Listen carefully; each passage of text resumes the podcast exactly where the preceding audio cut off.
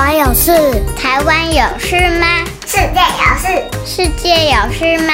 你有事？我没事。一起来听听看，想想看，小新闻动动脑。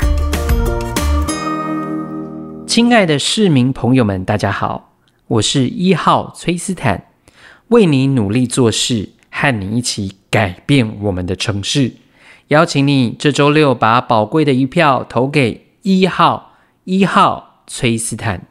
小朋友们，大家好！你是不是和我一样，最近也发现路上出现了好多颜色的旗帜，有扫街拜票的车子大声的在广播着，请支持几号的候选人。而街头巷尾呢，也常常会看到有一群人对着你挥手鞠躬，比着某个数字的手势。尤其是像听到崔斯坦叔叔这样的广播，你知道他们在做些什么吗？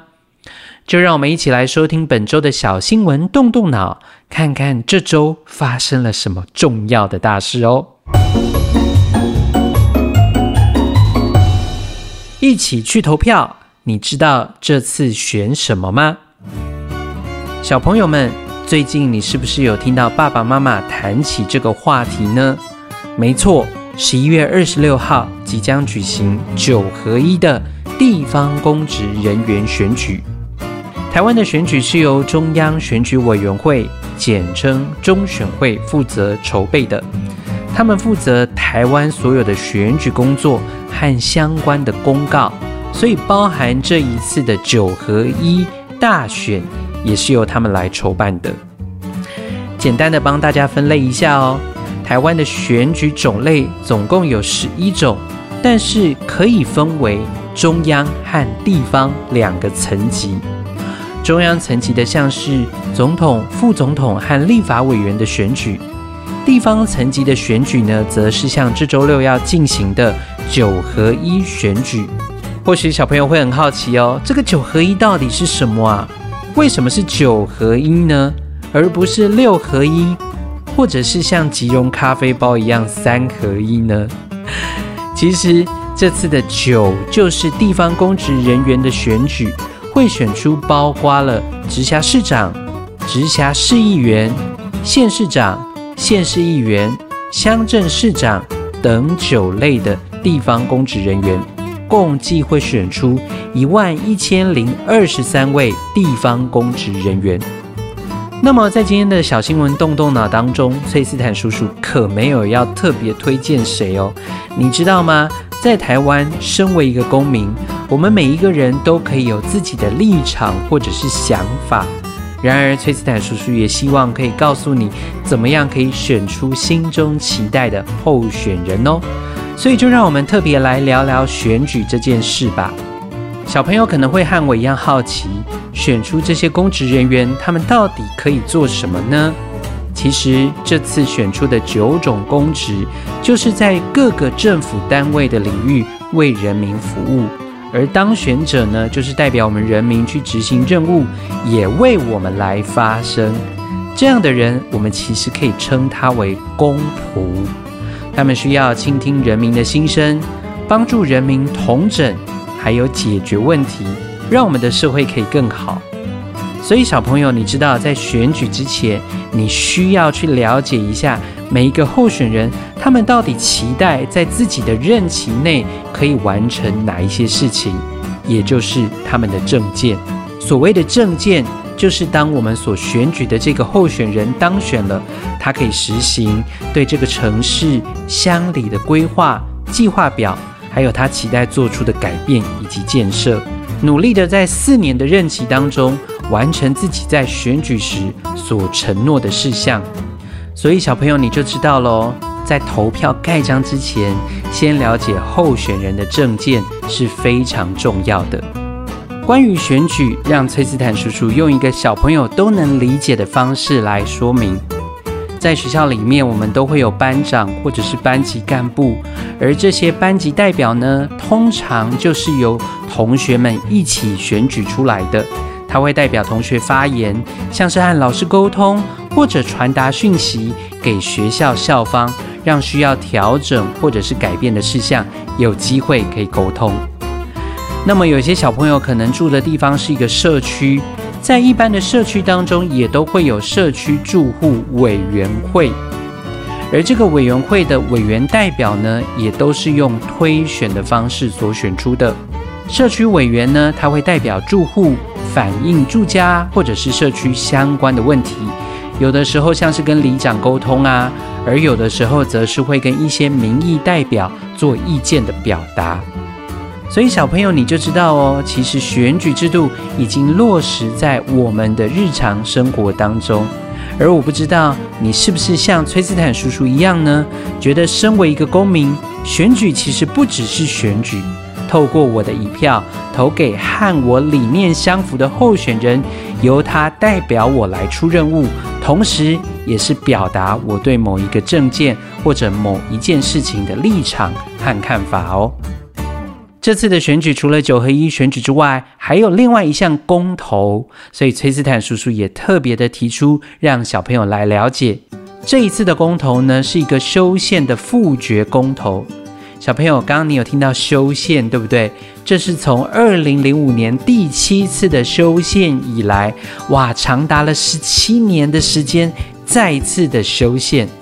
而这一次选举的题目呢，是十八岁公民权的修宪复决，而这也是首次交由公民复决的修宪案哦。议题是什么呢？因为小朋友你知道吗？其实啊，现在在世界各地有将近九成的国家都将投票的年龄定为十八岁。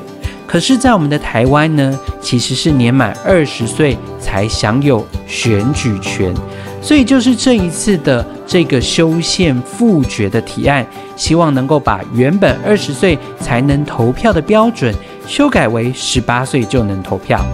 大家要针对这个议题，在这一次的选举中进行公投。哇，刚刚讲了那么多，包括九合一选举，还有修宪的复决公投，那到底什么事情是我们在选举之前还要特别留意的呢？两周前，小朋友如果有注意到，你们家的信箱应该都有收到选举公报以及选票通知单。选举公报就像是报纸一样，里面详列了包括每一个候选人他所属的政党，还有他这一次的政见。虽然小朋友们现在还没有资格投票，但是身为小小公民，小朋友你可以和爸爸妈妈一起看选举公报，你也可以问问爸爸妈妈，他们对于所支持的候选人到底是有多少的认识呢？还有他们决定选择这个候选人的原因。但是别忘记喽，如果爸爸妈妈和你的想法不一样，或者是他们彼此的想法不一样的时候，要学习彼此尊重哦。这是身为一个公民的最基本素养。而在选举当天，你可能会和爸爸妈妈一起投票，记得提醒他们要带着个人相关的证件到规定的地方领票投票。投票日当天四点就会结束投票哦，所以一定要赶在这个时间点前进入投票所，投下神圣的一票。接着，我们就可以透过电视、网络陆续得知开票的结果。当然，选举的结果可能几家欢乐几家愁，有人会选上，一定也有人会落选。这个时候呢，我们真的也要有公民的素养，就是给那些当选的候选人鼓励，并且支持他们继续的为这个国家、为我们的社会来效力。而若是落选的候选人，我想他们也不要气馁，因为在这个社会上面还有很多他们可以发挥影响力的地方。当我们每个人都看重这块土地上面的每一件小事、大事，我相信改变就要发生了。听完了今天的新闻，我相信小朋友对于选举有更多的了解了。接下来，崔斯坦叔叔有三个动动脑小问题，邀请小朋友们一起来动动脑，想想看哦。